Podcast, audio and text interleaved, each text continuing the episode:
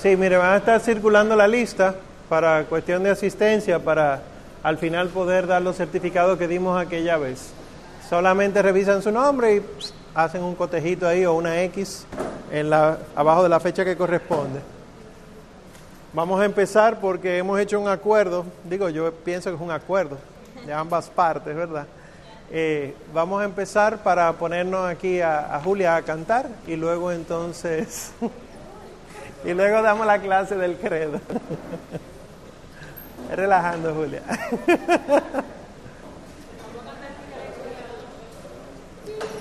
Vamos a empezar con la oración.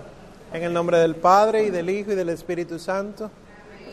Te damos gracias, Señor, por tu inmensa bondad, por tu inmenso amor, porque aún pueden pasar los siglos y nosotros tratando de escrutarte y solamente podremos conocer aquello que tú nos revelas. Te pedimos que nos reveles tu amor, que nos reveles tu misericordia, que podamos acceder a ella tan profundamente que podamos escondernos en las santísimas llagas de nuestro Señor Jesucristo y que cuando el mundo parezca volverse loco, nosotros encontremos la paz, la mansedumbre y la longanimidad siempre escondidos en esas llagas. Que el sacratísimo corazón de nuestro Señor Jesucristo lata en nosotros y el inmaculado corazón de nuestra Virgen María siempre lata por nosotros. Todo esto lo pedimos por Cristo nuestro Señor. Creo en Dios Padre Todopoderoso, Creador del cielo y de la tierra. Creo en Jesucristo, su único Hijo, nuestro Señor, que fue concebido por obra y gracia del Espíritu Santo. Nació de Santa María Virgen, padeció bajo el poder de Poncio Pilato, fue crucificado, muerto y sepultado, descendió a los infiernos al tercer día resucitó de entre los muertos y subió a los cielos y está sentado a la derecha de Dios Padre Todopoderoso. Desde allí ha de venir a juzgar a vivos y muertos. Creo en el Espíritu Santo, la Santa Iglesia Católica, la comunión de los santos, el perdón de los pecados, la resurrección de la carne y la vida eterna. Amén. Santos y santas de Dios, rueguen por nosotros. Bien, pues miren, les entregué lo que les había prometido que le iba a preparar. Es un poquitico sobre el latín eclesiástico y un poquitico sobre algunos cantos litúrgicos tradicionales de la Madre Iglesia. Un poquito sobre el latín eclesiástico porque, como decía antes de que empezara la clase y llegaran unos cuantos, el latín que la Iglesia habla no es el latín romano antiguo, sino el latín que nos ha quedado como una derivación, diríamos, del italiano. O sea, el latín ahora se parece mucho al italiano actual.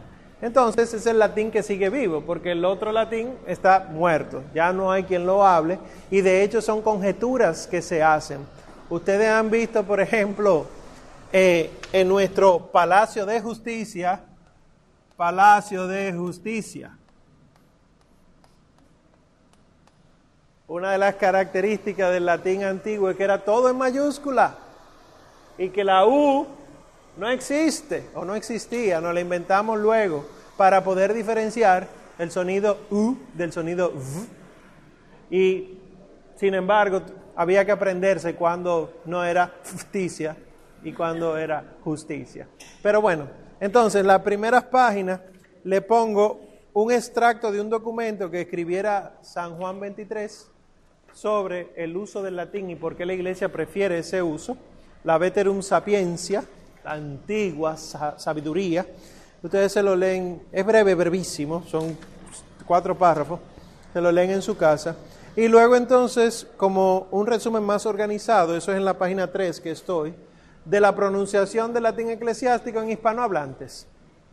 O sea, para nosotros, como dijimos la semana pasada, es muy fácil pronunciar latín pero para alguien que no habla español es bien difícil. Y ustedes escucharán a veces en internet audios de gente que no lo pronuncia adecuadamente, muy probablemente son eh, anglosajones, de cualquiera de los países anglosajones, o quizás sean alemanes. Y entonces te suena como extraño, como que lo están masticando. Bueno, para nosotros los hispanohablantes, pues aquí está el orden de las vocales, las, los diptongos que no son diptongos, la J, eh, la Q seguida de U, la G seguida de E, I, la G seguida de N, los sonidos de la H, la C seguida de E, I, E y E, y las dobles consonantes, y la T seguida por I, A, E, U. Bien, sí.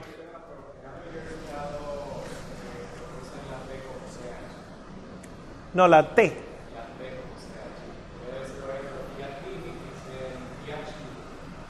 Hay que ver dónde es esa persona. No, la T es T.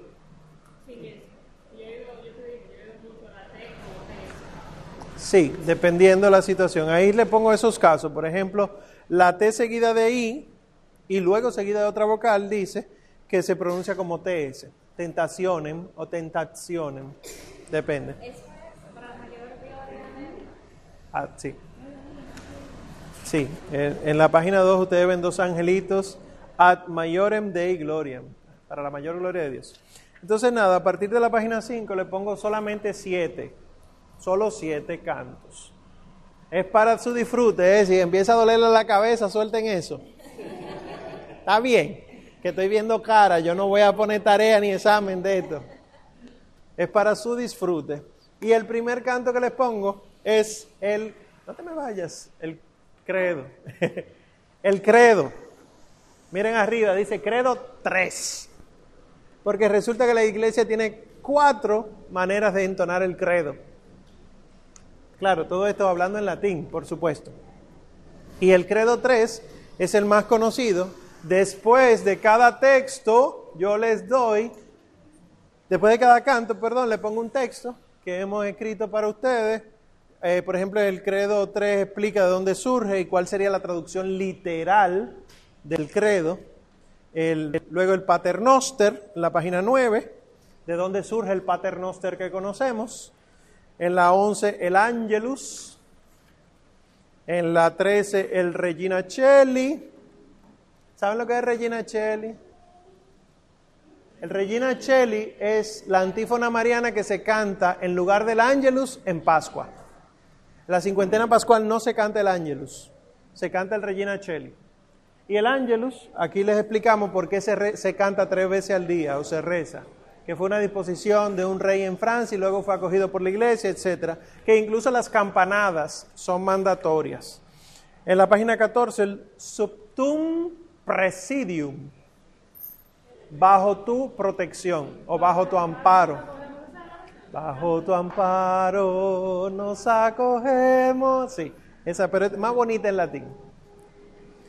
Eh, en la página 16, la salve.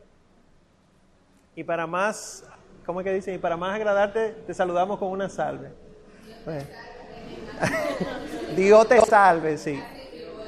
Vida, dulzura y esperanza nuestra, Dios te salve. Y por último, en la página 17, les pongo el pangelingua.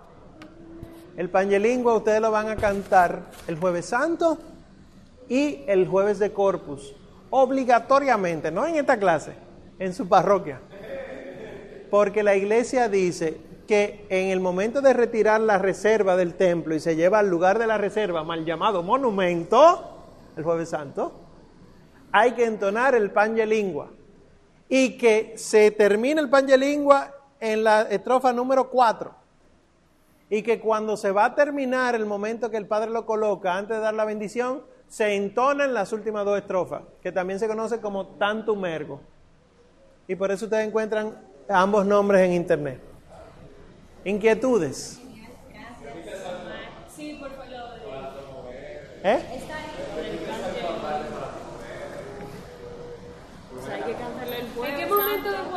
Está ahí. Aquí está, mire, el pañelingua en la página... No, en la 20. Bueno, en la 19 empieza diciendo que se, canta en la, en la procesión. El Corpus Christi se hace procesión pública, obligatorio, la iglesia lo manda. Toda la parroquia tiene que salir a la calle con Cristo en la custodia. En ese momento se canta el pañelingua. Y en la página 20... Hay que salir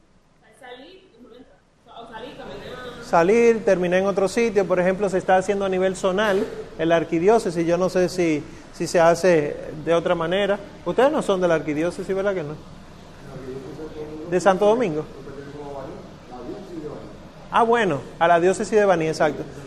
La diócesis de Baní, eh, yo creo que también lo está haciendo a nivel zonal. Bueno, nada, ten pendiente. Igual viene pronto la marcha de la fe, ten pendiente.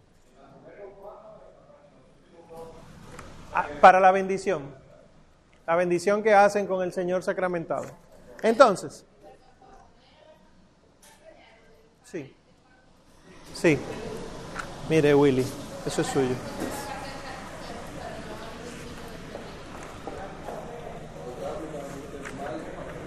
Mal llamado, monumento.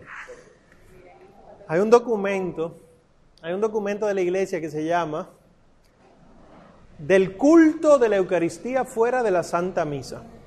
Y en ese documento dice, es incorrecto llamarle monumento y también es incorrecto llamarle sepulcro, porque ambos hacen referencia a una estructura construida por el hombre y lo que se destaca es el hombre, la hechura humana. Eh, lo correcto es decirle lugar de la reserva, porque tú lo que estás haciendo es sacando el lugar de la reserva y poniéndolo en otro sitio. Hay una costumbre que yo tengo 100 años en la iglesia y yo tengo 938, que decimos los monumentos y salimos a visitar los monumentos y hacemos ir y contratamos guagua y hacemos fotos y lo subimos a las redes sociales. Todo incorrecto. ¿Es correcto Ustedes no quieren hablar del credo.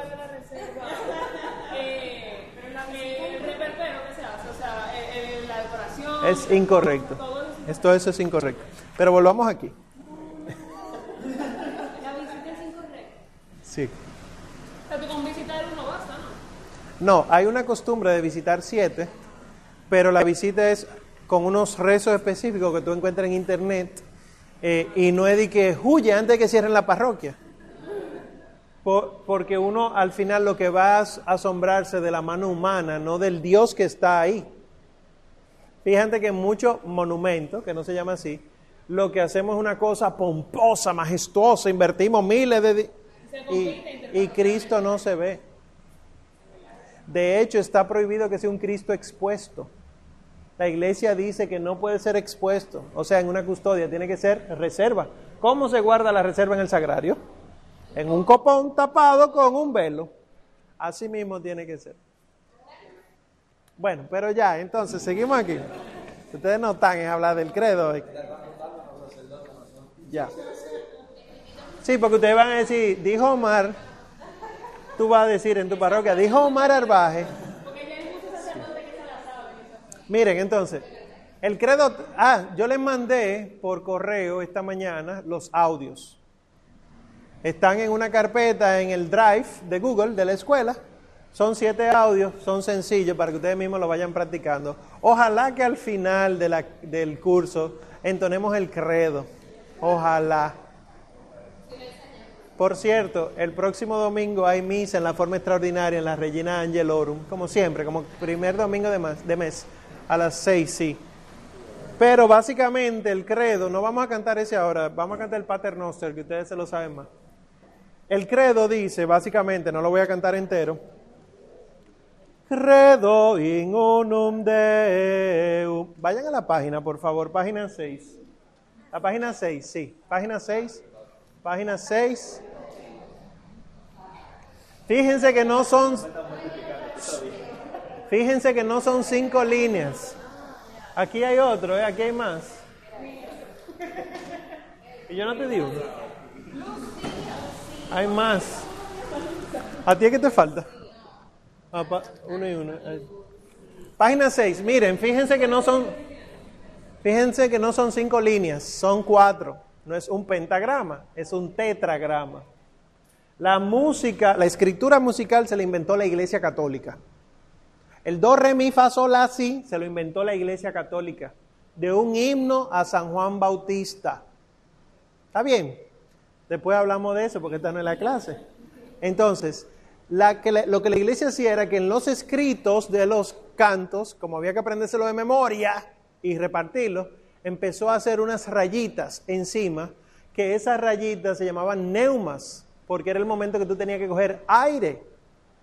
Ese aire que tú exhalabas en un tono específico empezó a ser la nota musical. Entonces, esos neumas se le trazaron cuatro líneas para decir cuál iba más para arriba y cuál iba más para abajo. Así como leemos la música, lo que no sabemos de música. La bolita sube, la bolita baja. Y fíjense que ni siquiera son bolitas. Son unos punticos cuadrados, porque acuérdense que era con pluma que se escribía. Con pluma, de ganso, pluma. Y no había circulito redondo, sino que tú hacías check y salía un cuadradito. Pues esos, esas notas, si ustedes se fijan, la, la inmensa mayoría son un punto cuadrado y algunas tienen una rayita abajo o un puntico al lado. Y hay unas que son como un tobogán. Sí, pero no, aquí no existe ni corchea, ni semicorchea, ni blanca, ni negra, ni punto, ni contrapunto, nada de eso. Entonces voy. Ustedes ven la doble barra, ¿verdad? En el tetragrama. Voy a cantar solamente creo en un solo Dios. Miren, normalmente es silábico. ¿Cómo así? Una nota para una sílaba. Credo in unum Deum. Es fácil. Claro, es más rápido. Es más rápido. Es más rápido. Nada. Ustedes lo van a oír en su casa. Vamos a cantar el Pater Noster. Nada más voy a cantar una parte para que ustedes lo oigan porque realmente es muy lindo. Credo in unum Deum. Pa Patrem omnipotentem, factorem celi et terre, visibilium omnium et invisibilium. Ya lo dejamos ahí. Entonces, página 9, el Pater Noster. Ustedes han escuchado a San Juan Pablo II cantando esto porque a él le encantaba. ¿Qué? Pues sí, ustedes lo han oído, lo que pasa es que no recuerdan. Página 9. Dice, Pater noster qui es in celis, sanctificetur nomen tuum, adveniat regnum tuum, fiat voluntas tua, sicut in cielo et in terra, panem nostrum quotidianum da nobis odie, et dimite nobis debita nostra, sicut et nos dimitimus debitoribus nostris, et ne nos inducas in tentationem, sed libera nos a malo. En el rito tradicional, todo lo cantaba el Padre, excepto y líbranos del mal. Por eso ustedes ven ahí, antes de ser líbranos a malo, una R de responso. Pero en la forma ya eh, del, del Novus Ordo, se, lo canta el pueblo de Dios entero. Entonces, ustedes quieren un Padre Nuestro litúrgico que la gente se aprenda, esto se lo aprende.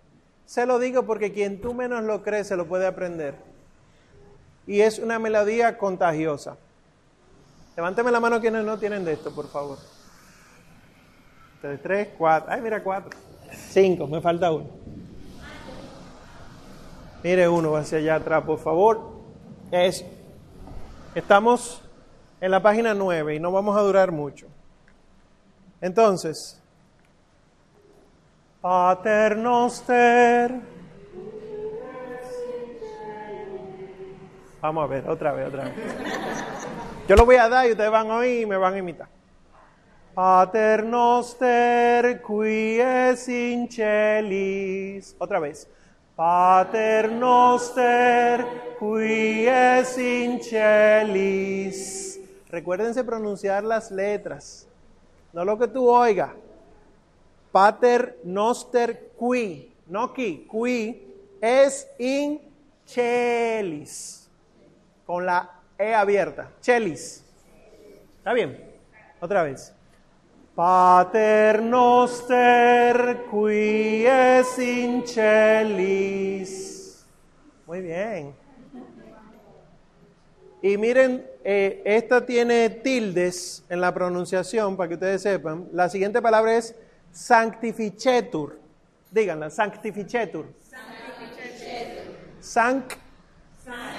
Sanctificetur. Sanctificetur. Tur. Sanctificetur nomen tum. No tum. Tum. Dou. Digan, sanctificetur nomen tuum. Sanctificetur nomen tuum. Ok, entonces, esa parte dice, sanctificetur nomen tuum. Yo estoy cantando otra versión que no está aquí. sanctificetur nomen tuum.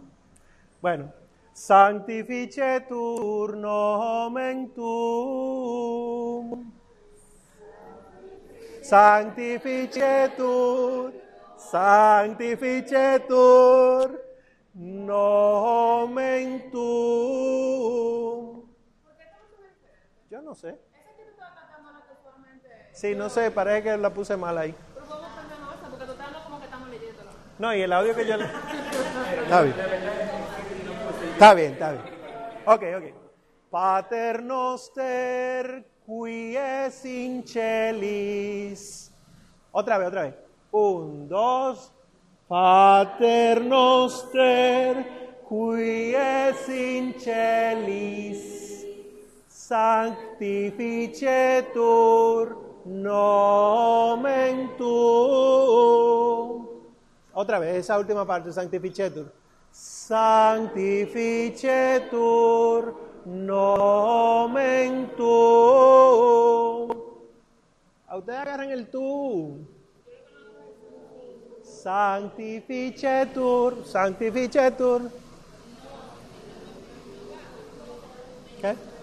O, el, o otra parte. Sanctificetur. Tarararara.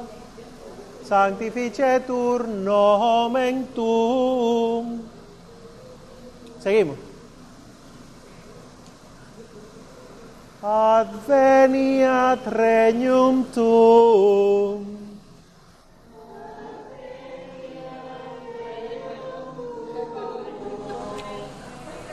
Ad, adveniat regnum tuum.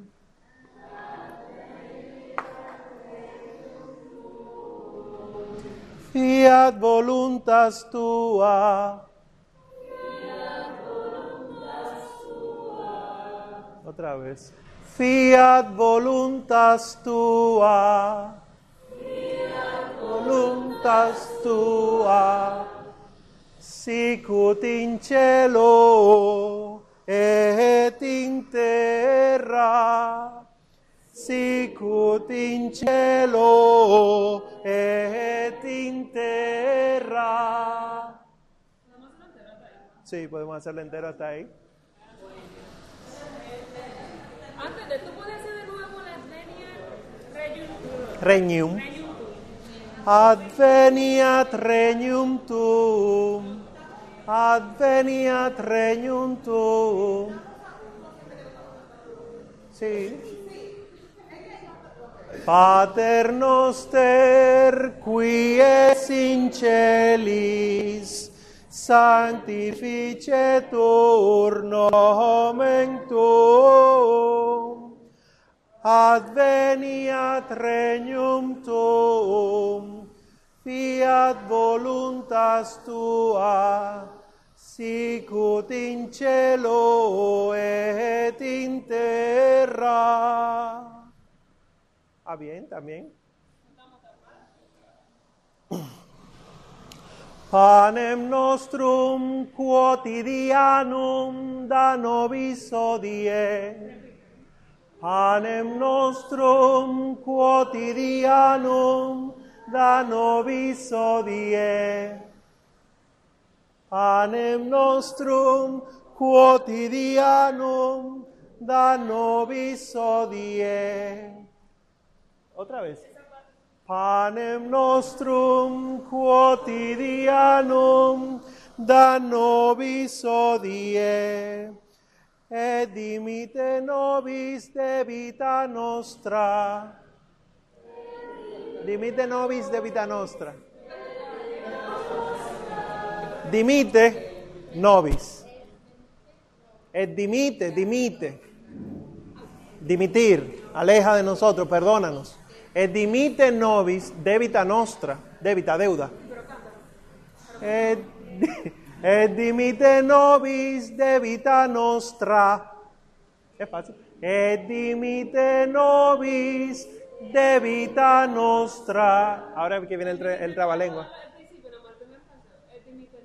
Et dimite nobis, et dimite nobis debita nostra, sicut et nos dimitimus debitoribus nostris. Ese es más trabalengua. Eh, Sicut et nos dimitimus debitoribus nostris. Et, et ne nos inducas in tentationem. Et ne nos inducas in tentación. No, ustedes cogieron la melodía de arriba, no es la melodía de arriba.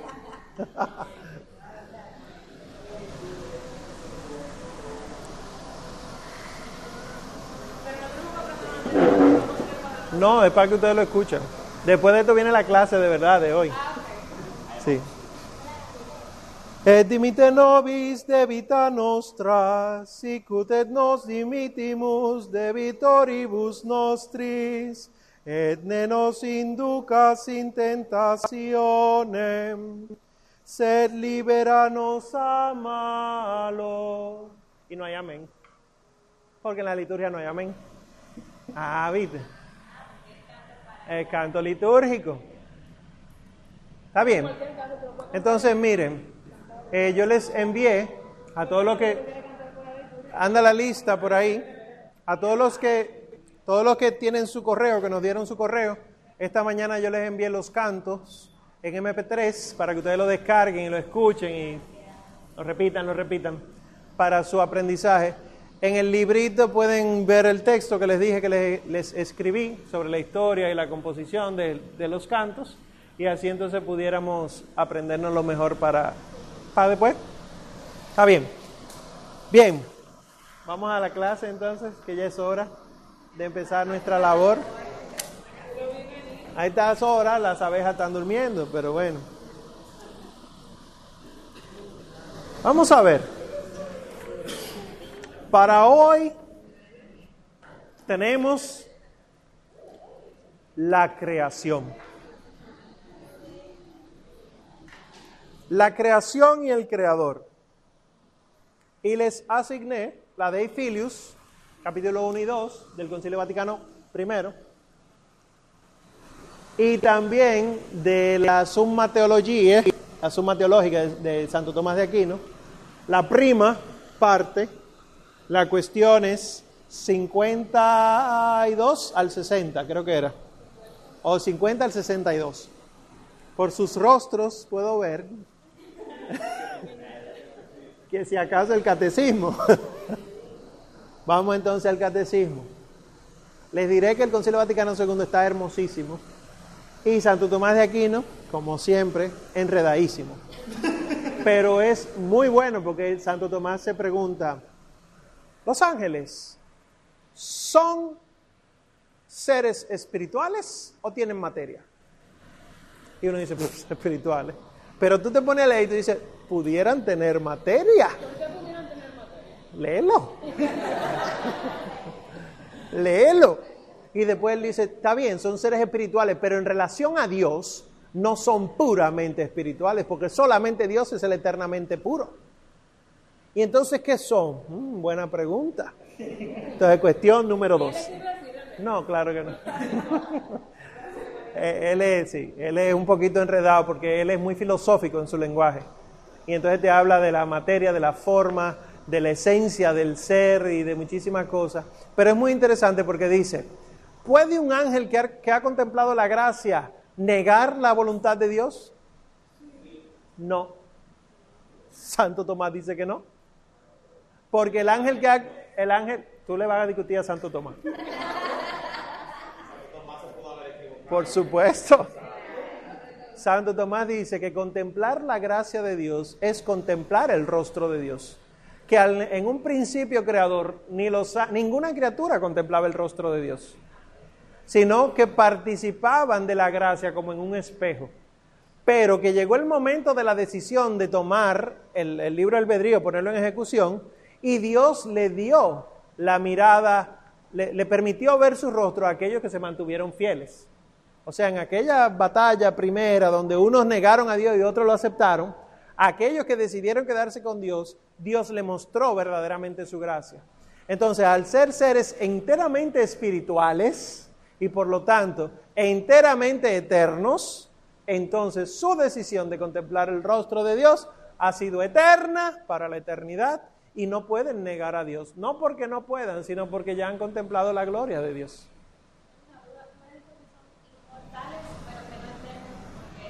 Sí, son inmortales. No, eterno no. Eterno en Dios. En tal caso, en Dios sí. Pero que es interesante porque tú dices, eso es lo que va a pasar con nosotros.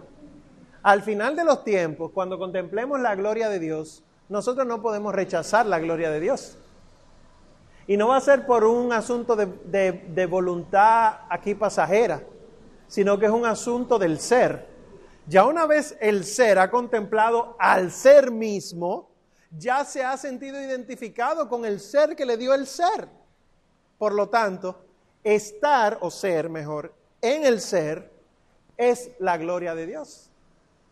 Y la vida nuestra, y ahí lo citan a San Ireneo, es que nosotros vivamos esa vida. Por lo tanto, no es de que, ah, ya lo vi, yo pensaba que era otra cosa y me voy. Sino que el que lo contempla, lo contempla, entra en el ser mismo de Dios. Ustedes me oyeron lo último.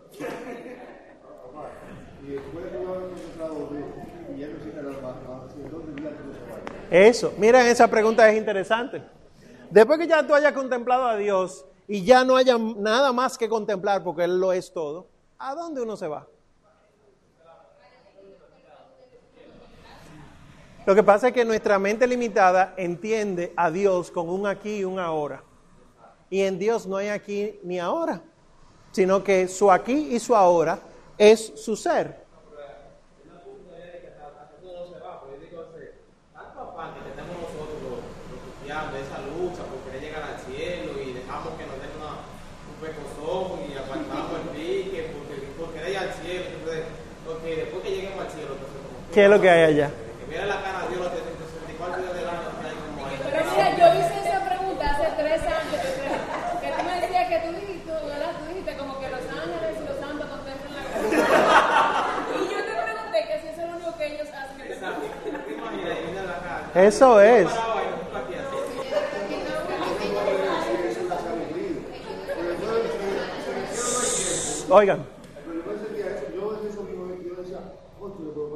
te buscar el cielo si después uno se va a morir por la eternidad? Pero entonces a ver que en el cielo no hay, no hay tiempo. Uno no va a sentir que eso está pasando. y va más allá, porque miren, Dios no es solamente un ser ajeno a mí. Sí, lo definimos como el gran otro, o sea, fuera de mí, el que es totalmente diferente a mí es Dios, porque ustedes no son totalmente diferentes a mí. Ustedes, de ustedes yo puedo decir un nosotros, pero de Dios y yo yo no puedo decir un nosotros hasta que llegó nuestro Señor Jesucristo.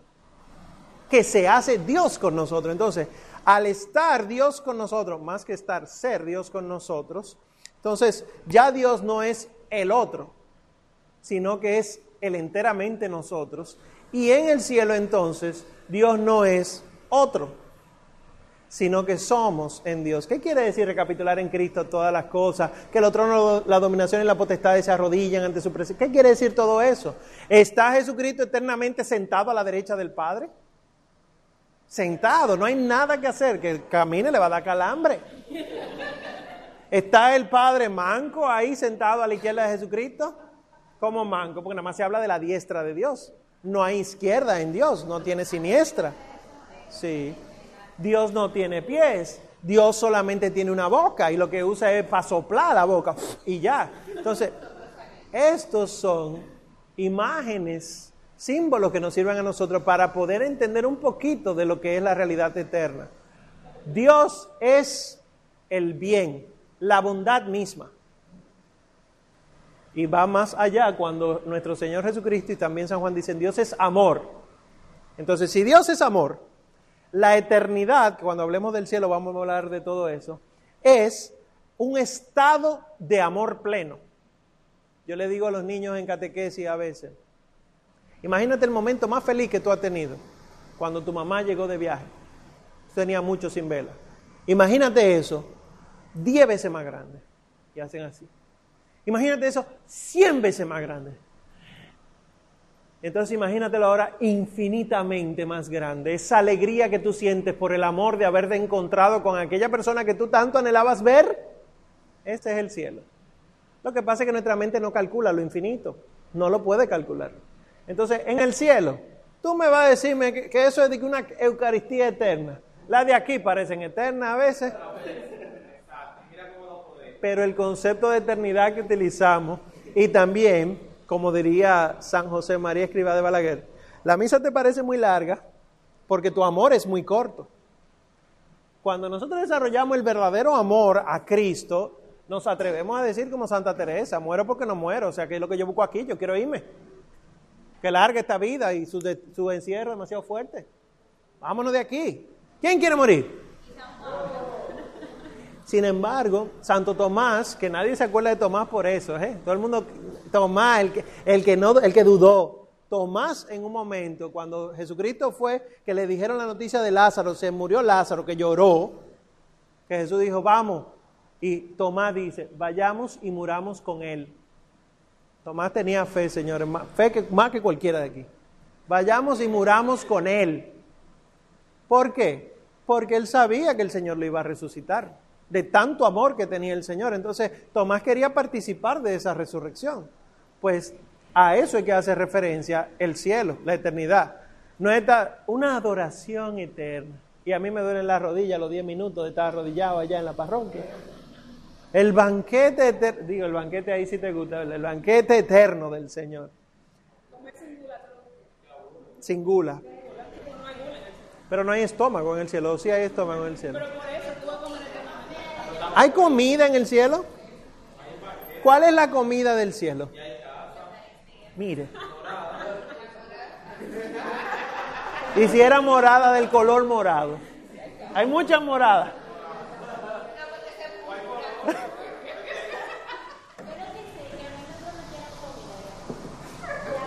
Hay alimento en el cielo.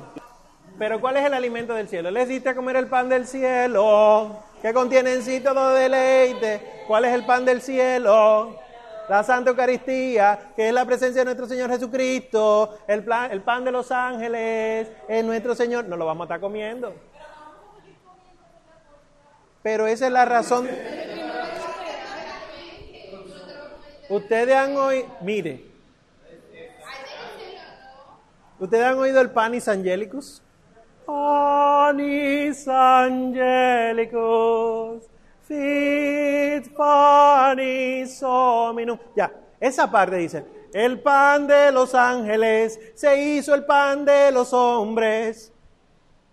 La Eucaristía que nosotros no comemos aquí en la tierra es verdaderamente Cristo. Lo único que Él se quedó para, nos, para comérnoslo a nosotros con esta carne y hueso.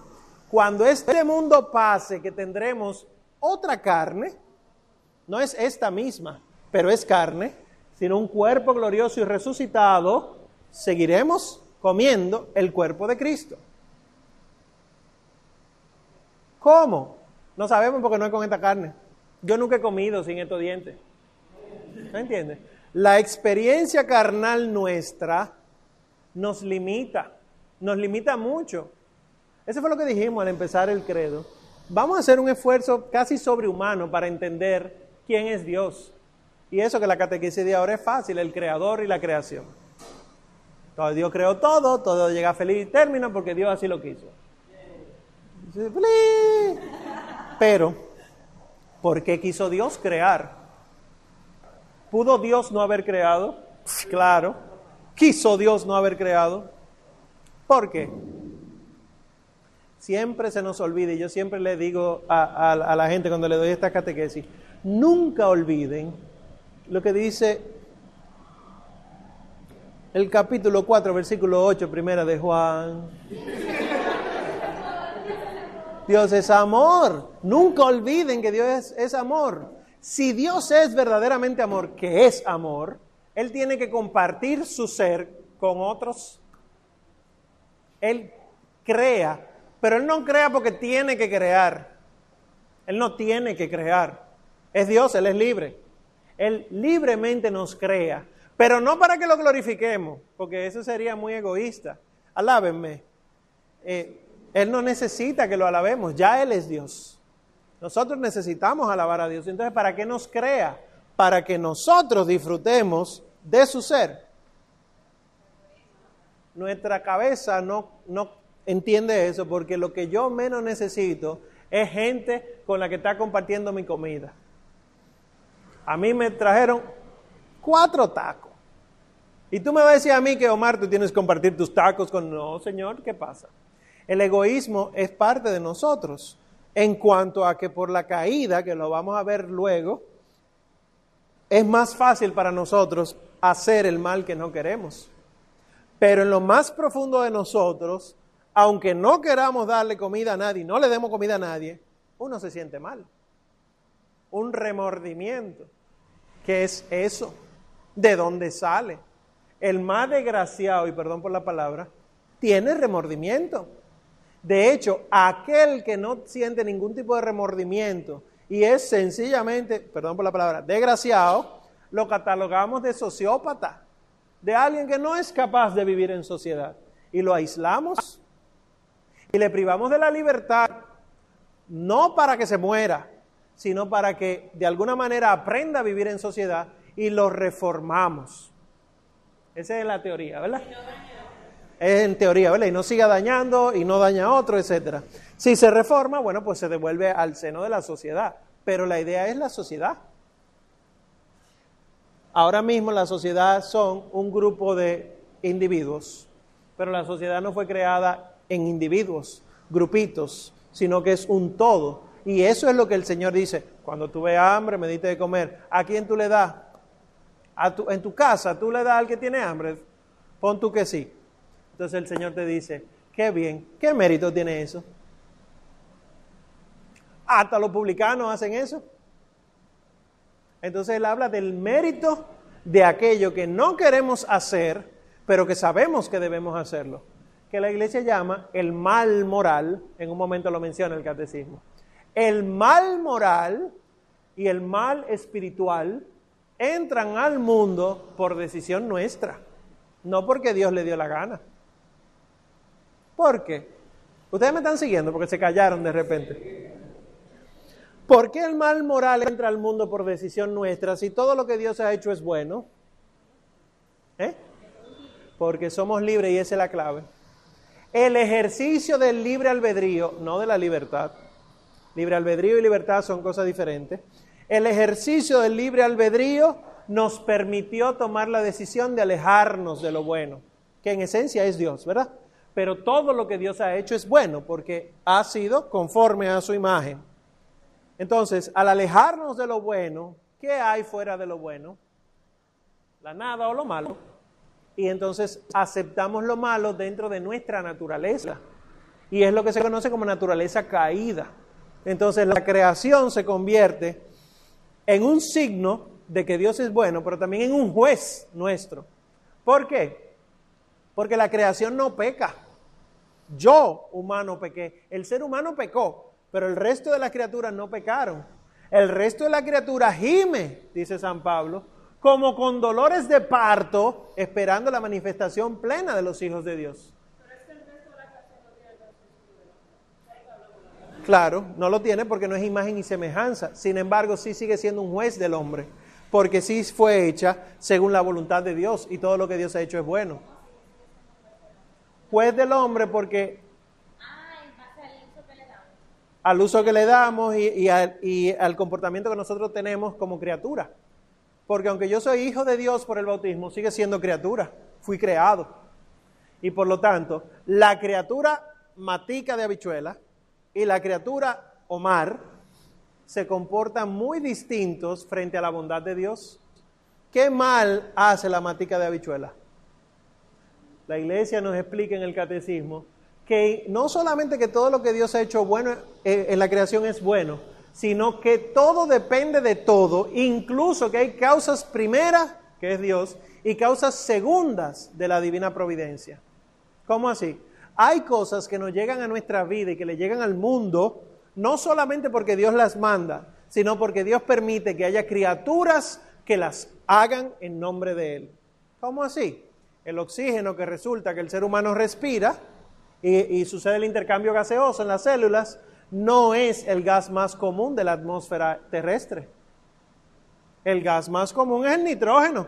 Pudiéramos aprovechar el nitrógeno que hizo Dios que fuera el oxígeno, para que uniéndose los radicales libres de hidrógeno que produce el ácido, se formara agua que sale por la orina y circula en la sangre. Y ese oxígeno resulta que lo producen los árboles. Está bien, pero el oxígeno lo producen los árboles. ¿Y saben que utilizan los árboles como gas para hacer todo su proceso de fotosíntesis? El CO2. ¿Y qué es lo que pulsamos nosotros?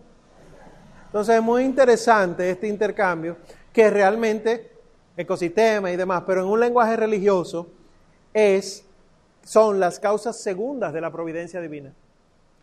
Dios quiso que esto funcionara así. Y cuando yo no le doy correcto uso a la creación, entonces yo no estoy comportándome según la bondad de Dios. Y viene el fallo. ¿Me siguen, verdad?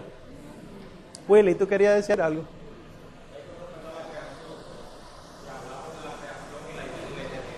Ajá. Y también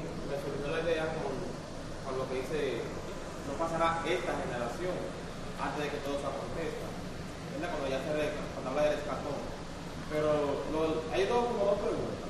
Una por un libro que, que vi en su portada, no lo leí, solamente vi su portada que dice, literalmente, ¿qué diablo hacía Dios antes de la creación?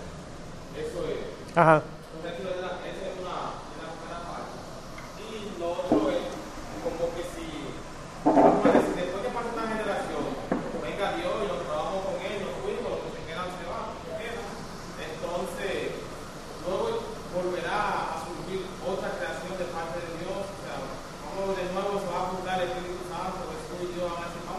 Otra vez. No, mira, la nueva creación ocurre con nuestro Señor Jesucristo. No va a haber una nueva creación, porque entonces Dios se contradice con la primera creación. Ah, no me gustó esta, pero fuiste tú que la creaste y tú eres bueno y todo lo que tú crees es bueno, entonces no te gustó. Mm, un caprichoso. No es Dios. El, la, la, las bienaventuranzas dicen algo muy curioso. De hecho, empieza de una manera muy curiosa, Mateo 5. Bienaventurados los pobres de espíritu. ¿Por qué? O bienaventurados los pobres de corazón. Porque heredarán la tierra. Pero según a mí lo que me han dicho History Channel y Discovery Channel, la tierra se va a acabar. Entonces Jesucristo es un hablador prometiendo disparate. Claro, bienaventurados los pobres porque heredarán la tierra, pero la tierra la van a destruir. Claro. ¿A qué hace referencia nuestro Señor? Porque en el Apocalipsis tú escuchas a Juan decir, y vi un cielo nuevo y una tierra nueva. Porque la tierra nueva y el cielo, la tierra y el cielo ya habían pasado. Ahora esta es una nueva, dice. ¿Y a qué hace referencia? No sabemos. Porque habla de un mar de cristal. Pero del mar salen unas bestias, o sea que no era de cristal porque se rompía. Y habían árboles de todo tipo. El Edén otra vez pero necesitaremos comer. Y había una ciudad grande que bajaba del cielo. ¿Y las otras ciudades? Porque para que haya una ciudad, tiene que ser en referencia a por lo menos otras ciudades. ¿Para qué se ponen murallas en la ciudad si no hay ninguna otra ciudad en el planeta, ni, ni un animalito que vaya a hacer daño? Son cosas que nuestra mente no va a entender y que solamente al final de los tiempos será revelado. ¿Por qué? El cielo nuevo y la tierra nueva ya empezó con el reino de los cielos, cuando el ser humano es capaz de transformarse por la ayuda de Dios y cambiar él y su entorno. Y no su entorno, el patio de su casa, las relaciones con las personas. San Juan utiliza un concepto muy interesante que es mundo.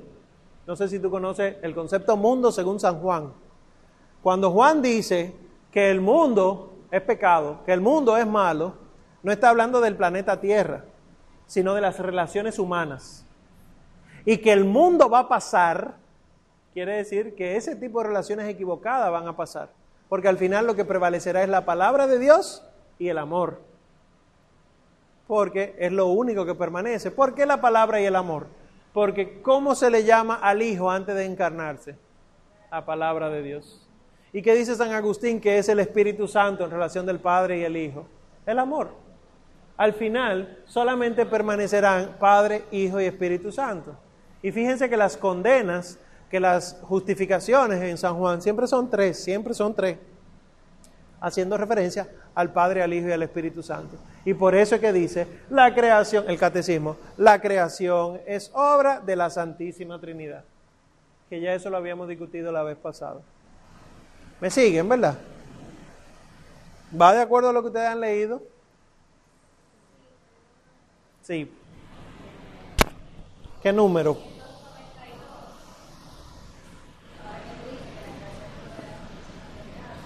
Sí. Dice, sobre tus Dios, el Padre, es Dios, es el creador, el autor, es el ordenador. Ha hecho todas las cosas por sí mismo, es decir, por su reino y su sabiduría. Que asumo como continua por el Hijo y el Espíritu, que son su- como sus manos. Y ah, hay que estar aquí haciendo la obra común de la Santísima Trinidad. Entonces, mi pregunta es, eh,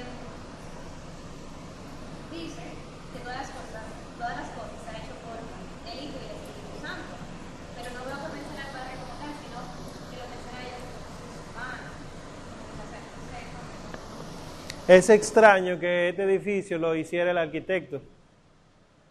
Porque el arquitecto no hace el edificio, o sí hace el edificio.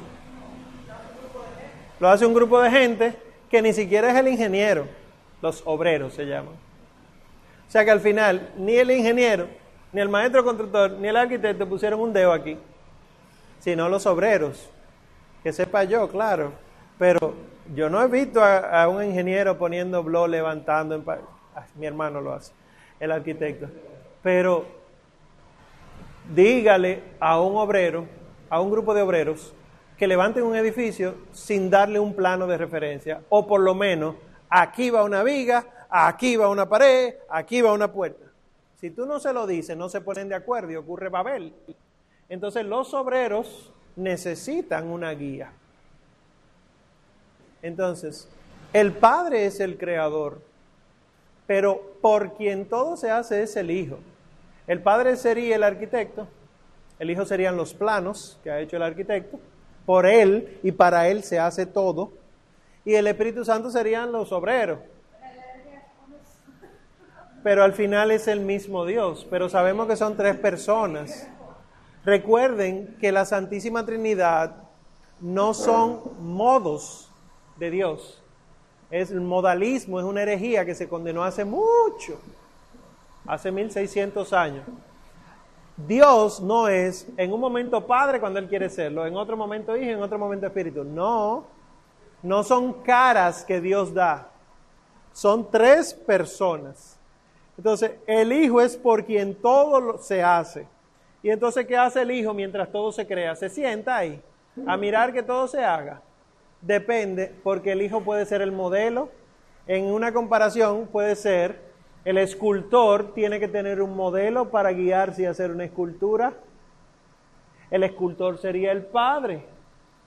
La- el hacer, o sea, el material y todo lo demás, el cincel, sería el Espíritu, pero se necesita el modelo del Hijo. Nosotros somos, por el Hijo, creados a imagen y semejanza del Padre. Los ángeles son creados por el Hijo.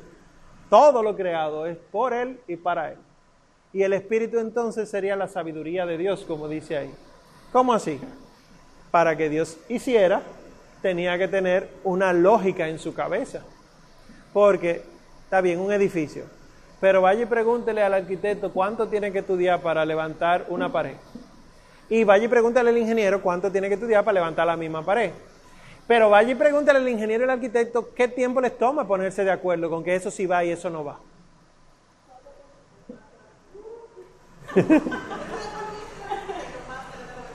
Sí, es difícil. Ponerse de acuerdo. No, eso no es necesario. Eso sí va, quita eso. No, que eso no me va a aguantar. ¿Por qué tú no lo pones mejor de esto? Imagínense un diálogo así, amoroso, ocurriendo en Dios. Ocurriendo en Dios, pero no de una pared, de la creación.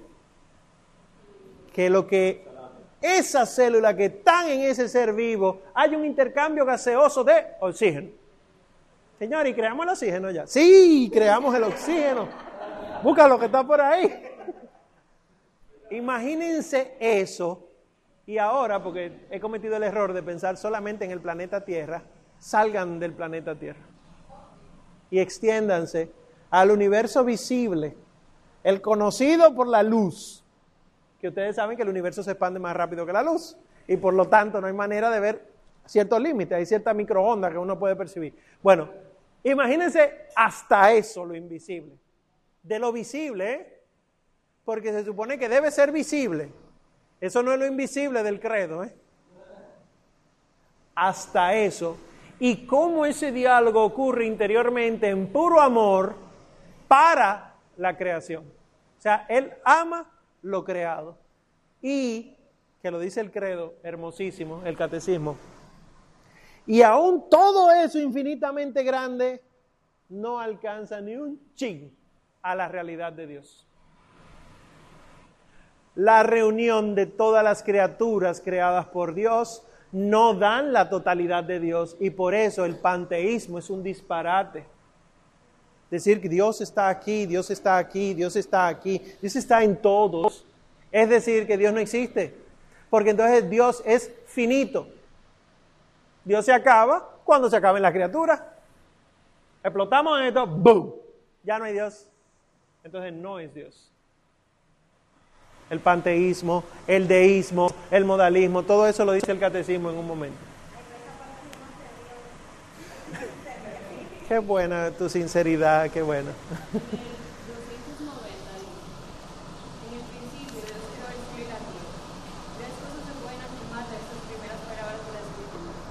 ¿Eso qué? O sea, todo lo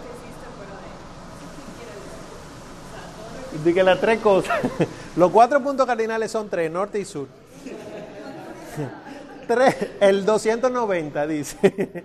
Dice.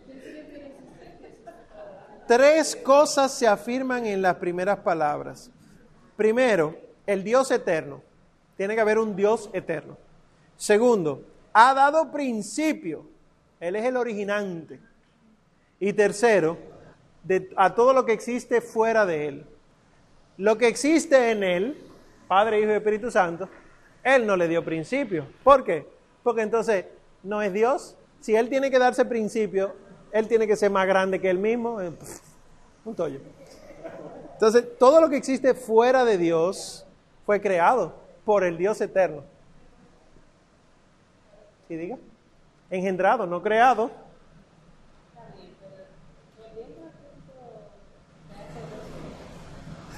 y entender que lo que está fuera de Dios, que es bueno, es malo.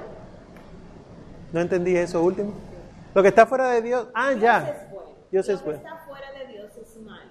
Sí, sí. No, es que este, esta es otra categoría.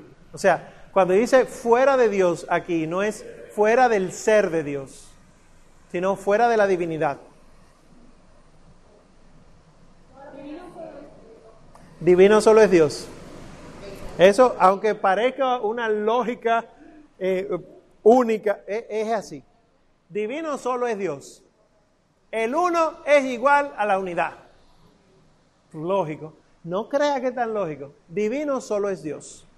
Y en Dios hay tres personas. Por lo tanto, las tres personas divinas son divinas. Ahora, fuera de Dios existen criaturas. En este sentido de fuera que está hablando ahí. Fuera de la divinidad existen criaturas, como decía antes, que ahora dice criaturas. Antes se hacía la diferencia entre criatura y criatura. Criatura la que se crea, criatura la que se cría. Pero bueno, no, se usa, se usa indistintamente. Digo, se usa igual criatura para las dos. Bueno, pues entonces, fuera de Dios, fuera de la divinidad, todas las criaturas, por ser criaturas, tuvieron que ser creadas. ¿Quién las crea? El único que ha sido eterno, Dios.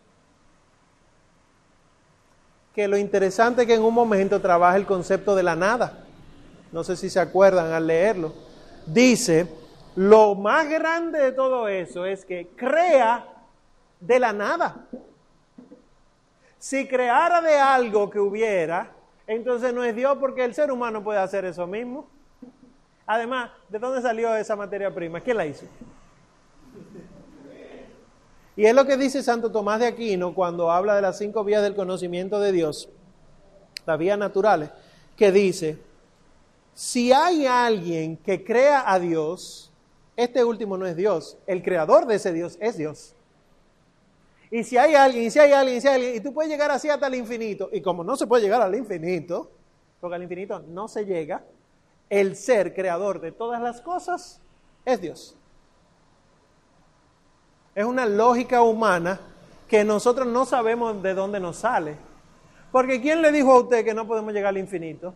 Bueno, es que hasta por la definición. Pero ¿de dónde a nosotros nos llega el concepto de la infinitud? Si todo lo que vemos es finito, ¿de dónde a nosotros nos llega que tiene que haber un abismo insondable, como habla la, la Sagrada Escritura? Y delimitamos el abismo insondable con un- una palabra, un término. Se llama definición. Definimos lo indefinible. Claro, el lenguaje no puede no definir, porque el lenguaje está definido a su vez por la cultura, por el tiempo, por el espacio. Estas cosas, miren, estos diálogos que parecen medio extraños a veces, eh, a mí me gusta que ustedes como que se metan ahí para que descubran que a cada rato nosotros estamos haciendo referencia a Dios sin darnos cuenta, hasta con el lenguaje. El hecho de que nosotros podamos entender la nada, por ejemplo, el hecho de que podamos entender la nada, que no la entendemos, pero decimos que sí. ¿Qué hay en esa silla? No, ahí no hay nada. ¿Quién le dijo a usted eso? El único lugar donde no hay nada es en la nada. Sí, pregúntele a un químico para que usted vea. Sin embargo, para nosotros la, na- la nada es tan familiar que a menos que nos toque, nos toque el ser, la usamos a cada rato. Nada, ¿qué tú tienes? Nada. No, pero aparte de eso, cuando dije a menos que nos toque el ser, ¿por qué? Porque cuando yo le digo a ustedes, ¿qué tienes? Nada. ¿Qué tú trajiste? Nada. ¿Entendiste algo? No, nada. Hasta que yo le diga, cuando tú te mueras, tú te volverás una nada. Y entonces viene un proceso profundo de qué voy a hacer con mi vida. No puede ser que este sea el final de los tiempos, porque toca el ser. ¿Y por qué es tan complicado asumir la muerte o la nada? ¿Por qué es tan complicado asumirla? O sea, hacerla nuestra. Porque la nada no es. Y nosotros tenemos el ser que es. Cuando usted junta el es con el no es, usted no tiene absolutamente ninguna lógica. Y por eso la muerte no tiene sentido. Para nosotros no tiene sentido. Hasta que hubo uno que cogió la muerte, la, la cogió por el cocote, etcétera, y le dio sentido a la muerte. Y la muerte nos da miedo, pero es un paso necesario para la vida. Allí primero, sí.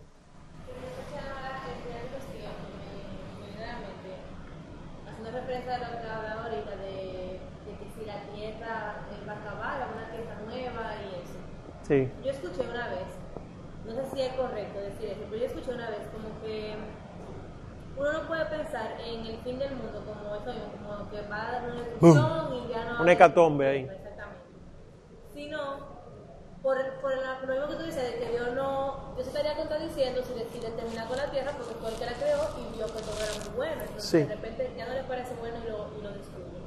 Entonces yo escuché una vez que el concepto es fin de los tiempos, que ahí me vino porque tú lo mencionas, porque es que cuando ya ven el fin de los tiempos, Ya no habrá tiempo. del mundo, ya no va a haber tiempo, sino que alcanza la eternidad. Pero la la creación se va como a enorgullecer de nuevo de haber sido creada por Dios, porque ya el ser humano ha vuelto a ser de Dios. Y la tierra nueva, sí, pero también eso sería limitar lo que nuestro Señor reveló, porque mismo Jesucristo dijo en un momento, y lo, lo leímos para antes del Adviento, eh, se va a destruir todo, la luna se va a caer, y cuando ustedes vean esas cosas que hay sucediendo, tranquilo, todavía falta. Dice nuestro Señor Jesucristo en el Evangelio según San Mateo capítulo 24, para el final de los tiempos se van a caer las estrellas. What? Pero tú ves que en el Apocalipsis las estrellas hacen referencia a los demonios, cuando una tercera parte de las estrellas son expulsadas del cielo. Entonces ya empezó el final de los tiempos. Sí, ya empezó. Por eso que el Señor Jesucristo dice en un momento, el reino de los cielos ya está aquí. ¿Cómo? Pero no ha llegado el cielo todavía. Sí, ya está aquí. Era Él. Pero Él en la medida en que lo aceptamos nosotros. Porque Él es el reino de los cielos, pero si, si Él no entra en mí, el reino de los cielos no entra en mí. ¿Cómo entra Jesucristo en mí? Cuando yo lo pido con mucha fe, Él nunca dijo eso. O tú te lo comes. Que es, es interesante como todo hace referencia al banquete eterno, o sea, a la Eucaristía, y las bodas del Cordero. Es interesante. En la creación, tú coges los primeros dos capítulos del Génesis y tú descubres que lo que está sucediendo es la preparación de los signos y símbolos para una liturgia. ¿Cómo no? Está exagerando mal, deja tu liturgismo. Ajá, cuando puso el lucero del día para iluminar el día y el lucero de la noche para iluminar la noche, dice que fue para marcar las fiestas. Lo dice el Génesis. ¿Qué fiesta? Porque lo de Dios es fiesta y fiesta. Las fiestas litúrgicas. Fíjense que nosotros contamos los días de siete en siete. ¿De dónde salió eso? Pero, o sea, pero una cosa también que hemos entonces, orientado la liturgia hacia eso, no eso hacia Esa, la creación, tú dices. Sí, la liturgia es la liturgia como práctica ahora, ajá, hacia la creación. hacia los... creación hacia la. Exactamente, es eso. O sea, la liturgia se supone que tiene que ser una imitación de los primeros signos que Dios creó, que son los mismos signos que están ocurriendo en el cielo. ¿Por qué Dios tiene siete candelabros delante de él? ¿Por qué siete? ¿Cuál es el choque con el siete? ¿Por qué cuando la luz se refracta, la luz visible, son siete? La gama de colores que vemos. ¿Por qué siete? ¿Qué- ¿Por qué el siete? ¿Por qué la secuencia lógica, el, el- el- el número do- dorado, el número de oro? ¿Qué es lo que tiene tanta relación? ¿Por qué todo tiene un orden? Que cuando tú saltas con una teoría magnífica que te puede explicar cómo todo está relacionado entre sí, la teoría de la relatividad, tú dices que es una teoría elegante. ¿Por qué elegante? ¿Por qué bello? ¿Por qué pulcrum? ¿Por qué bonum? En latín. Lo curioso es que mientras el hombre más se acerca a la verdad que descubre por la ciencia, si se acerca de verdad con, con corazón sincero, ¿eh? siempre termina preguntándose por las preguntas más profundas. Ajá, sí, descubrimos la partícula Dios, como están ahí, el, bosón de Higgs. Lo descubrimos, eso fue lo que creó todo. ¿De dónde salió la partícula? Y después que descubrimos que sí, que sí, ¿por qué estamos aquí? Porque sí, descubrimos, no hay Dios, Dios no existe, es una partícula. Y tú sabes cuánta gente va a empezar a preguntarse las cosas más profundas del mundo. ¿Y para qué estoy aquí? ¿Y por qué eso tuvo que explotar? ¿Y por qué nosotros seguimos aquí? ¿Por qué no podemos salir de aquí? Qué curioso que la tecnología que tenemos ahora no nos permite todavía salir de este mundo en el que tenemos tanto tiempo viviendo. Y qué curioso que haya atmósferas, que haya presiones. Qué curioso la luna, la superluna que vieron ayer. Qué curioso que la luna está a una distancia tal de la Tierra que coincide perfectamente con el tamaño del Sol cuando ella pasa delante del Sol entre la Tierra y el Sol. Eso no pasa en ninguna otra parte. ¿Por qué nuestros eclipses coincide el tamaño de la luna con el tamaño del sol que nosotros vemos. O sea, la distancia de aquí a la luna es también logarítmica, o sea, es un orden que de aquí al sol. ¿Por qué? ¿Cuál es la casualidad? Explotó la partícula. Entonces, ¿por qué tantas cosas la ciencia no da respuesta? Y pongan ustedes, pues yo a mí me gusta leer mucho, que sí dé respuesta, pero no le va a dar respuesta a todas. ¿Por qué? Porque hay preguntas que no las responde la ciencia. ¿Cómo qué? Sabemos por qué los árboles tienen esto, silema, floema, la savia, la no sé qué cosa, la célula vegetal, el intercambio gaseoso, las raíces, etc. Pero ¿por qué árboles? Porque todo el mundo habla de la evolución del hombre, el simio, el, el anfibio. ¿Pero por qué árboles? La famosa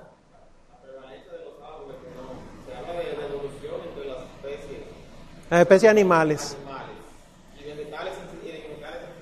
Y los vegetales, hay incluso una rama intermedia que no se está hablando de ella, que es vegetal, pero que tiene estructuras animales, como los hongos, los musgos, los líquenes. Nadie estudia los líquenes. Pero nadie habla de eso. Y no es de que es un secreto que nadie quiere decir. No, no es eso. Lo que quiero decir es, no vamos a profundizar en eso porque no entendemos esas cosas. Porque nuestra mente no entiende estas cosas, porque nuestra mente no está hecha para entender estas cosas. Que sí, que se puede estudiar, que se puede dividir, que se puede disecar, que tú puedes mirar en un microscopio y tú descubres desde la primera partícula del ADN, eh, adenina, y en la última base pirimidina y tú no sabes qué ha hecho que la secuencia del genoma humano, que la tenemos de hace como 20 años, ¿verdad? La secuencia es lineal, pero el ser humano no tiene proteínas lineales. El ser humano tiene proteínas en tres dimensiones.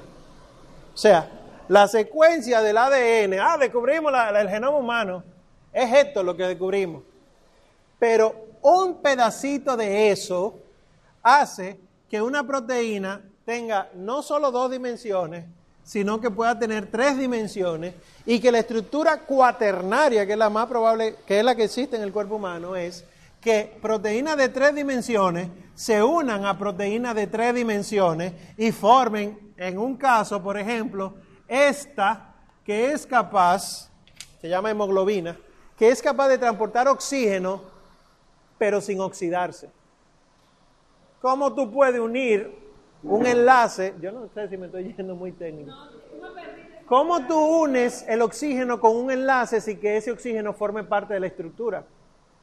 Solamente una estructura cuaternaria de las proteínas puede hacerlo. Entonces, de aquí a aquí, faltarían por estudiar cerca de como 1500 años. O sea, durar 1500 años estudiando, a ver si logramos conseguir una proteína. Y resulta que una de las proteínas más sencillas que tenemos en el cuerpo es la insulina. Y tiene forma de C. Y no, no hemos podido encontrar dónde en la secuencia de, de las bases está la insulina. Y es fundamental porque sin insulina no se crece. Sin insulina no se desarrolla ninguna célula, porque la insulina lo que hace es como una llave que permite que entre el azúcar a la célula. Como no hay insulina, el azúcar no entra a la célula y el azúcar se queda viajando en sangre y hace daño, lo que se conoce como diabetes.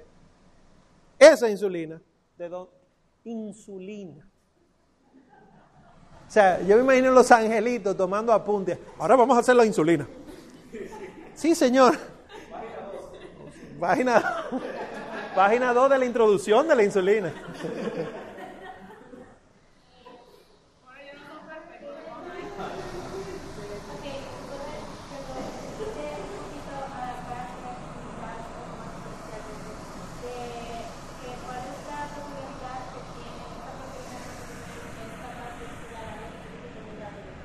Yo no entendí. ¿Qué, qué particularidad tiene? Eh, sí, que tú dijiste que las proteínas que nosotros tenemos que son capaces de pasar... Transportar oxígeno sin No, esa, la hemoglobina. La hemoglobina transporta oxígeno y no se oxida. Okay, pero... pero sí es capaz de oxidarse. de otra manera. Pero la- a, la- a nosotros no nos conviene que la hemoglobina se oxide, porque entonces ¿quién transporta el oxígeno? Y si no hay quien transporte el oxígeno, me muero. Esos enlaces todavía no los conocemos. Y llegará un momento en que conoceremos eso y conoceremos mucho más, como dice aquí. Pero lo interesante es que la creación sigue siendo un misterio. Que Dios crea, dice el 295 en adelante, por sabiduría, por amor, de la nada, un mundo ordenado y bueno que está Dios fuera de la creación, pero a la vez permanece en ella. Si, nosotros no partimos de la creación, no entendemos a Dios. Creo en Dios Padre Todopoderoso. ¿Qué es Dios? ¿Qué es Padre? ¿Qué es Todopoderoso? Si tú no tienes una referencia física que te hable de paternidad, de poder y de un ser fuera de esto. Es a partir de la creación que entendemos a Dios.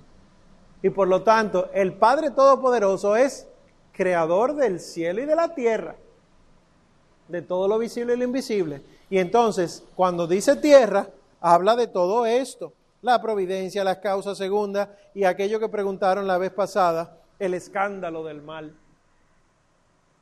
Si Dios crea absolutamente todo bueno, ¿por qué hay tanto mal? Dirá alguno, bueno, por nuestra, nuestro libre albedrío, hay gente que mata, hay gente que roba, sí, pero hay cosas que no la produce la gente. Chikungunya, muerte súbita del lactante. Y muchísimas cosas, ¿verdad? ¿Por qué ocurre eso? ¿Por qué tienen que morir los inocentes? ¿Por qué tienen que enfermar los que no pueden pagar el tratamiento? ¿Por qué el cáncer? Eso se lo inventaron los gringos. Claro que no. ¿Por qué existen enfermedades? Y no me vengan con el disparate de la caja de Pandora eso. ¿Por qué existen los mosquitos, las cucarachas? A palomas, ratas voladoras ellas. ¿Por qué existen las criaturas que para nosotros hacen daño? Eso, muy bien, hablas como alguien que tiene fe. Se está convirtiendo, Willy. Amén, amén. Porque todas las criaturas tienen un propósito, aun si no lo entendemos. Y hablamos de criaturas macroscópicas, pero dime tú, la Echerichia coli. Eso, lo que da diarrea. A E. coli, ¿qué le dicen? E. coli. Dime, Helicobacter pylori. Ese sí lo conocen. Ajá. Ameba. Todas las toda la criatura tiene, toda la criatura tiene un propósito. Sí, todas las criaturas tienen un propósito, aunque no entendamos, aunque no los entendamos. El afán nuestro por querer destruirlas es lo que ha hecho que muchas otras cosas surjan. Porque así mismo como hay depredadores naturales sobre, con ciertas especies, así mismo, por ejemplo, nosotros tenemos flora normal en el cuerpo. Yo tengo Echerichia coli en mi cuerpo, en mis intestinos. Pero cuando yo como cosas indebidas o yo me infecto de algo, la población de la Echerichia coli en mi intestino aumenta hasta tal punto que me hace daño. Pero no es culpa de ella, es culpa mía. ¿Eh? De- ella hace, ah, a qué se dedica ella, claro. Bueno, eh, yo le digo que te mande su currículum. La, sí, ¿qué, ¿Qué hacen en el intestino de manera normal? Las bacterias intestinales, su función es desdoblar los alimentos para que podamos absorberlos. Todas las mujeres aquí tienen bacterias en su canal vaginal. Sin esas bacterias, ustedes se infectan constantemente. Por eso que los médicos recomiendan que ustedes no se hagan duchas vaginales, que eso no se hace, etcétera, que no se, la vagina no se lava. Pero claro, la explicación médico-científica no te la van a decir, mira, ven aquí, ven, el lactobacilo se encarga de producir, pero el lactobacilo, que es lo que está ahí, coge el, el- el- azúcar de la célula de- de la vagina, lo desdobla, produce ácido que te protege contra todas las infecciones. Su función es alimentarse de ti, pero además entonces te protege. esas cositas son interesantes porque, ¿y quién le dijo al lactobacilo que mis células tenían azúcar en la superficie? Porque Dios ha- todo lo ha creado con un orden. Y esas son las cosas que podemos ver. Las que no podemos ver son ine- inexplicabilísimas. cuando dice que la creación tampoco es una emanación necesaria de la presencia de Dios. Porque no fue que Dios se vio obligado a hacernos. No la creación no es necesaria en Dios. Dios libremente nos crea. Si Dios se hubiera visto obligado a crearnos, ya no es Dios. ¿Eh? Sí, no hay libertad en Dios. Y si en Dios no hay libertad, señores, dejemos esto. Y la otra, en el 302, ¿a qué se refiere cuando dice, porque todo está desnudo y patente a sus ojos, incluso cuando vaya a suceder por libre decisión de las criaturas?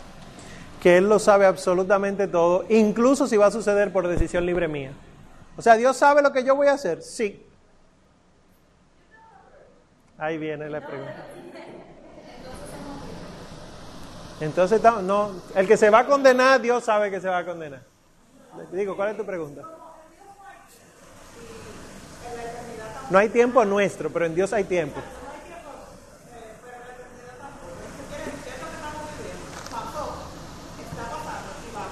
Sí.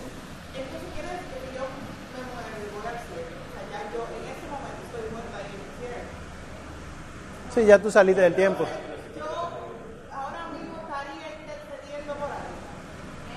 Sí, en Dios sí. En Dios sí, pero no tú aquí, ¿no? En Dios sí. En la mente que tú tienes ahora mismo. no. No, no tiene lógica. Lo que pasa es que tú me estás bajando las categorías.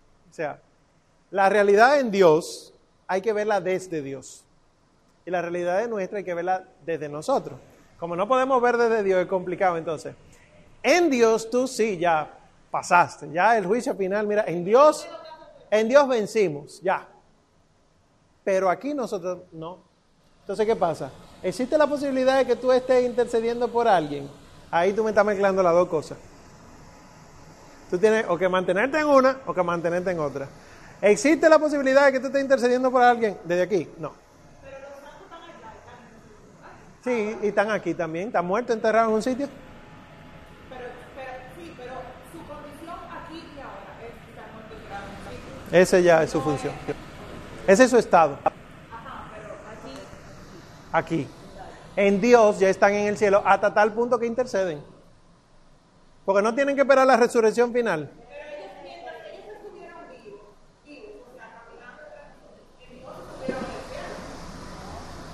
Sí y no, porque no es tan sencillo como tú pudieras ponerlo. O sea, en Dios estuvieron en el cielo, pero también ellos tuvieron que tomar sus decisiones para llegar al cielo. Porque Dios no obliga a nadie.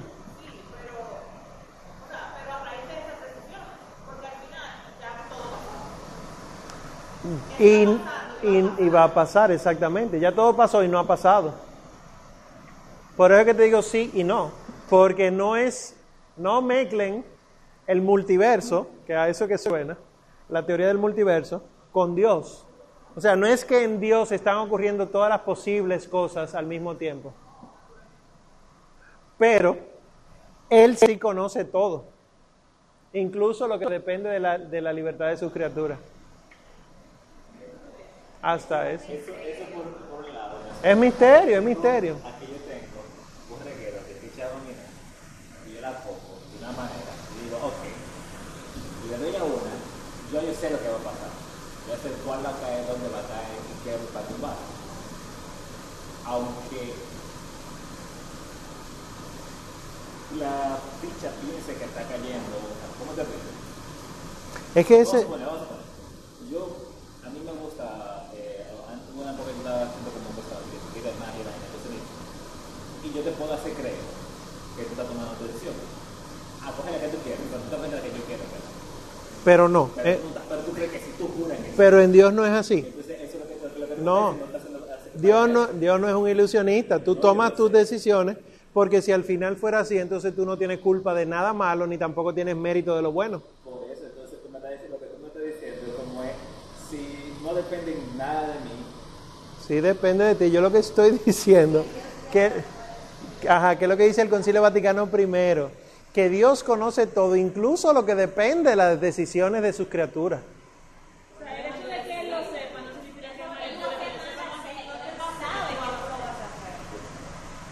Que no la entendemos, es misterio. Allá atrás había una mano levantada.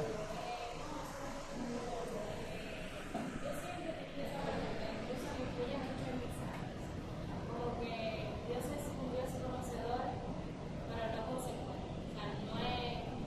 O sea, Él conoce, pero no, no es consecuente de lo que uno hace. O sea, o sea uno tiene. No sé cómo explicar. O sea, Él conoce, pero Él no va a dirigir. O sea, Él Ah, ya. no, eso es vaina, porque entonces son que, que no suelten vana, no que no suelten vana. Porque a mí siempre como que me miran. Entonces, si él lo sabe todo, entonces somos como los títeres. porque Entonces yo voy a hacer esto, pero él lo sabe. Ya él lo sabe, no. No, porque es, es que Dios es Dios.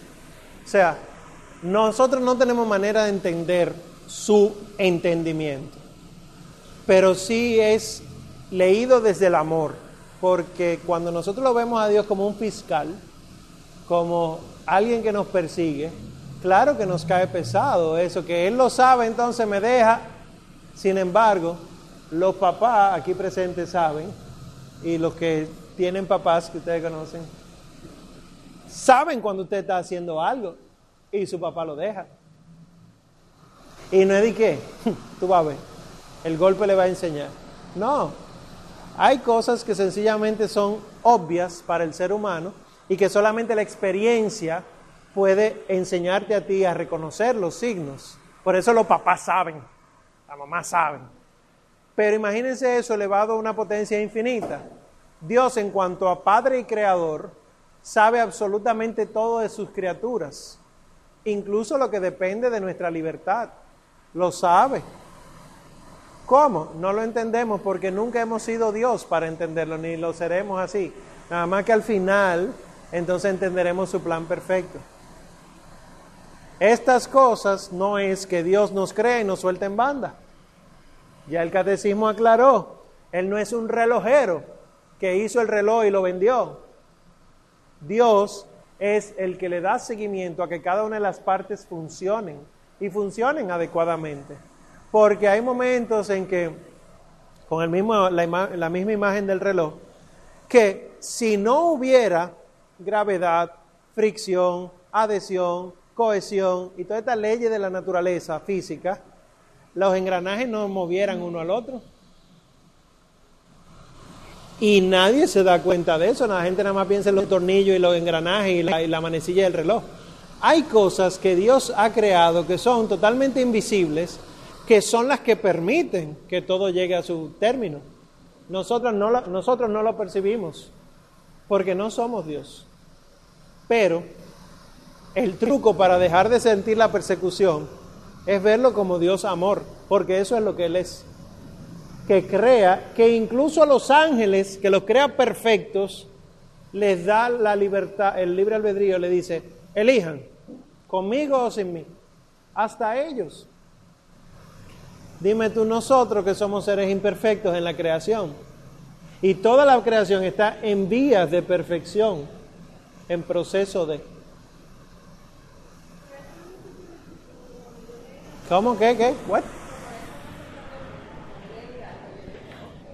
Dice en el 303, hay muchos proyectos en el corazón del hombre, pero solo el plan de Dios se realizará. Sí. Pero ah, cuando uno ve a Dios eh, como, como un déspota, tú dices, ah, pero Él va a hacer lo que le da la gana al final. Lo que pasa es que su gana no es como mi gana. La gana de Dios es una gana pura, amorosa, buena, justa. Entonces, ojalá se haga lo que Dios le dé la gana. Es lo que el cristiano tiene que aprender a amar, a buscar, porque en Dios no existe nada malo. Y sí, claro, todos los proyectos del hombre están en el corazón del hombre, pero al final la voluntad de Dios es lo que se hace. Pero la voluntad de Dios no es sin el hombre.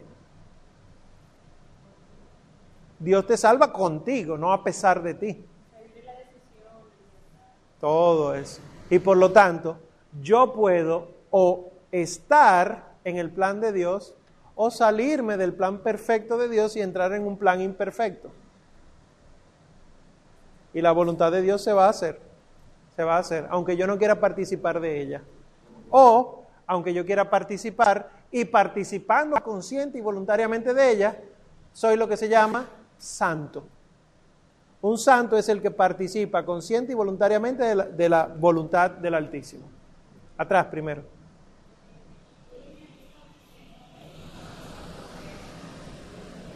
O sea que siempre se hace la voluntad de Dios, inclusive cuando uno no hace lo que debe.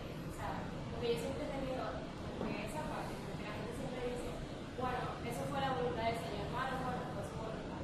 Y como que yo me percibo como, entonces también como que lo malo, o sea, puede ser voluntad de Dios. como que- Sí, no lo hace él, sino que lo permite. Pero lo malo que sucede puede ser voluntad de Dios. Claro, si yo me acojo a él. Porque si yo hago lo que me dé la gana con mi vida, yo no puedo decir, ah, estoy haciendo la voluntad de Dios. No, usted no está haciendo la voluntad de Dios. La voluntad de Dios se está haciendo sin ti, pero se está haciendo. Pero hay cosas malas que le suceden a las personas que se acogen a Dios que sí son voluntad de Dios. Para muestra de eso, Job. Léanse el libro de Job y se morirán de un infarto. Porque tú dices, ¿cómo es posible? Job pasando tanta lucha y no estaba con Dios. Pero es que justamente es eso.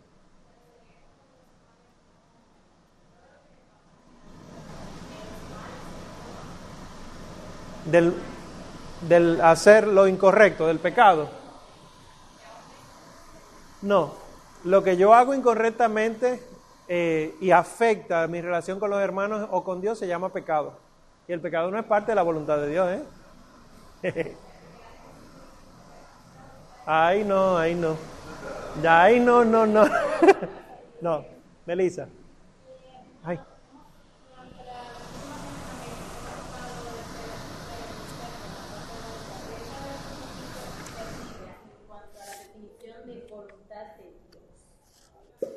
No, todavía no hemos hablado de la voluntad de Dios. Hay una parte más adelante que se habla de la voluntad de Dios y la voluntad en Dios y la voluntad de Cristo y las dos voluntades, la humana y la divina en Cristo. Eso lo vamos a ver. Lo vamos a ver. Mira muchacho, come bien siempre. Estudia el catecismo, como el día antes. Coge tu programa. Bueno, nosotros estuvimos hablando la clase pasada, y mucho mismo de lo de la eternidad, tocamos esto, de que entonces si a mí me pasa esto, es lo que Dios quiere que se haga. Y tú mencionaste como que el hecho de que eh, eh, yo me salga de ese plan no significa que, que su voluntad no es como solo de mi vida, sino que su De todos. ¿Cuál es la voluntad de Dios? Dios quiere que todos los hombres se salven y conozcan la verdad. Esa es la voluntad de Dios. Yo me salgo de la voluntad de Dios si me da la gana. Pero yo también puedo permanecer en la voluntad de Dios. ¿Cómo? Si yo me salvo y yo logro que otros se salven. Si yo lo que busco es que yo me condene o que otros se condenen, yo estoy fuera de la voluntad de Dios porque Dios no quiere que la gente se condene. Entonces tú puedes pecar y hacer pecar. Y cuando tú haces pecar por escándalo, es peor. Porque tú estás poniendo al Dios que vive en ti, espiritualmente hablando, a decir mentiras sobre él mismo. El escándalo es el yo cristiano convencido, digo una mentira, que todo el mundo sabe que es mentira, pero yo la digo como que viene de Dios. Pero entonces ahí su voluntad no se hace. Es que la voluntad no se hace ahora en este instante. Se está haciendo constantemente desde toda la eternidad para toda la eternidad. Porque la voluntad de Dios no se hace ahora en el siglo XXI. Para todos los que han muerto, ya la voluntad de Dios se ha cumplido. Para todos los que no han venido a existencia todavía, Dios no ha cumplido su voluntad. Y por eso nosotros, recuerden, una vez hablamos de la iglesia purgante, la iglesia triunfante y la iglesia militante. El triple estado de la iglesia, esa realidad, nosotros no la entendemos. De cómo él ya sí, pero todavía no. O sea, ya sí Cristo nos salvó, pero no nos ha salvado. El ya sí Dios nos creó para ser perfectos, pero no somos perfectos. Esa realidad transitoria de la iglesia que milita, que camina, que peregrina en la tierra, es para muchos un valle de lágrimas, como dice la salve.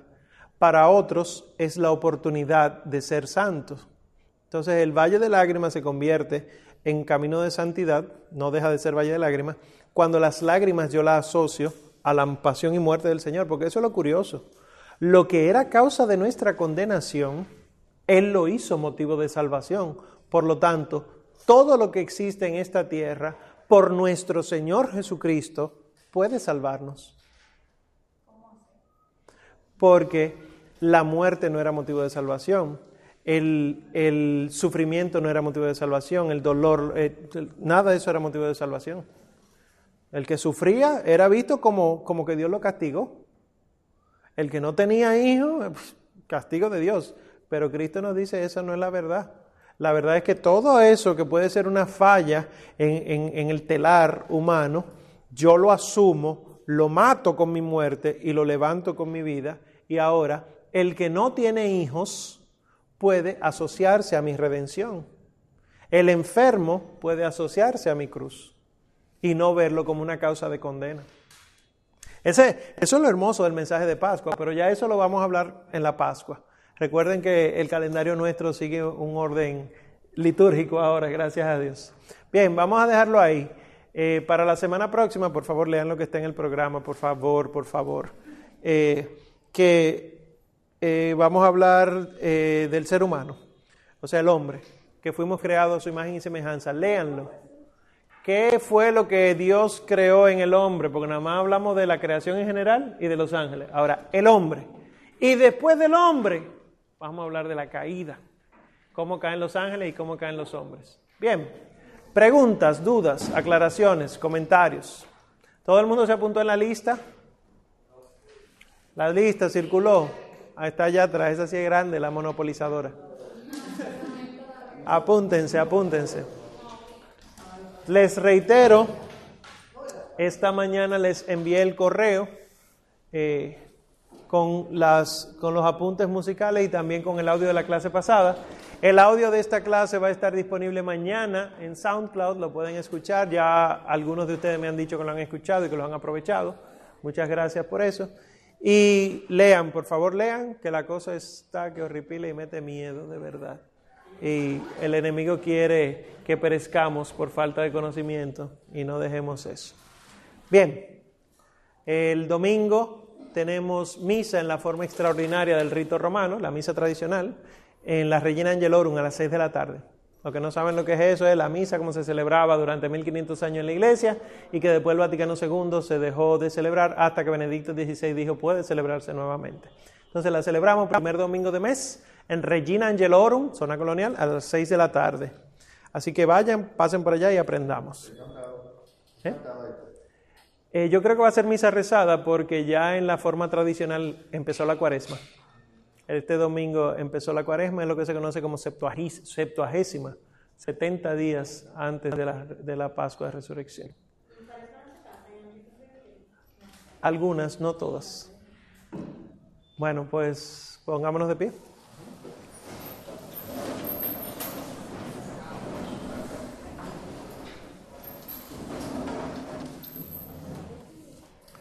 En el nombre del Padre y del Hijo y del Espíritu Santo. Amén. ¿Cómo no alabarte, Señor, si tú eres el dueño de todo? Si tú has creado todo. Si incluso la palabra no ha llegado a mi boca y ya tú la conoces. Y todos mis pensamientos y sentimientos tú los conoces y los sondeas. Te pedimos, Señor, que pongas en nosotros el amor que tú nos tienes, pero para amarte a ti, para amar a tu creación, para amar a nuestros hermanos. Enséñanos, Señor, desde tu corazón a amar todo lo que tú haces y que podamos así asociarnos a la redención de tu Hijo, nuestro Señor Jesucristo, con nuestras faltas, con nuestros miedos, con nuestras angustias y tristezas, y que tú las puedas cambiar por gozo, esperanza y alegría. Y Madre Santa, tú, Nuestra Señora del Camino, llévanos con bien a nuestros hogares. Gracias por siempre estar intercediendo y siempre nos acogeremos bajo tu amparo para que nuestras súplicas siempre las escuches y podamos nosotros contar siempre con tu, con tu intercesión. Por Jesucristo nuestro Señor, que el Señor nos bendiga, nos guarde de todo mal y nos lleve a la vida eterna. Ya saben, cogen uno y se van.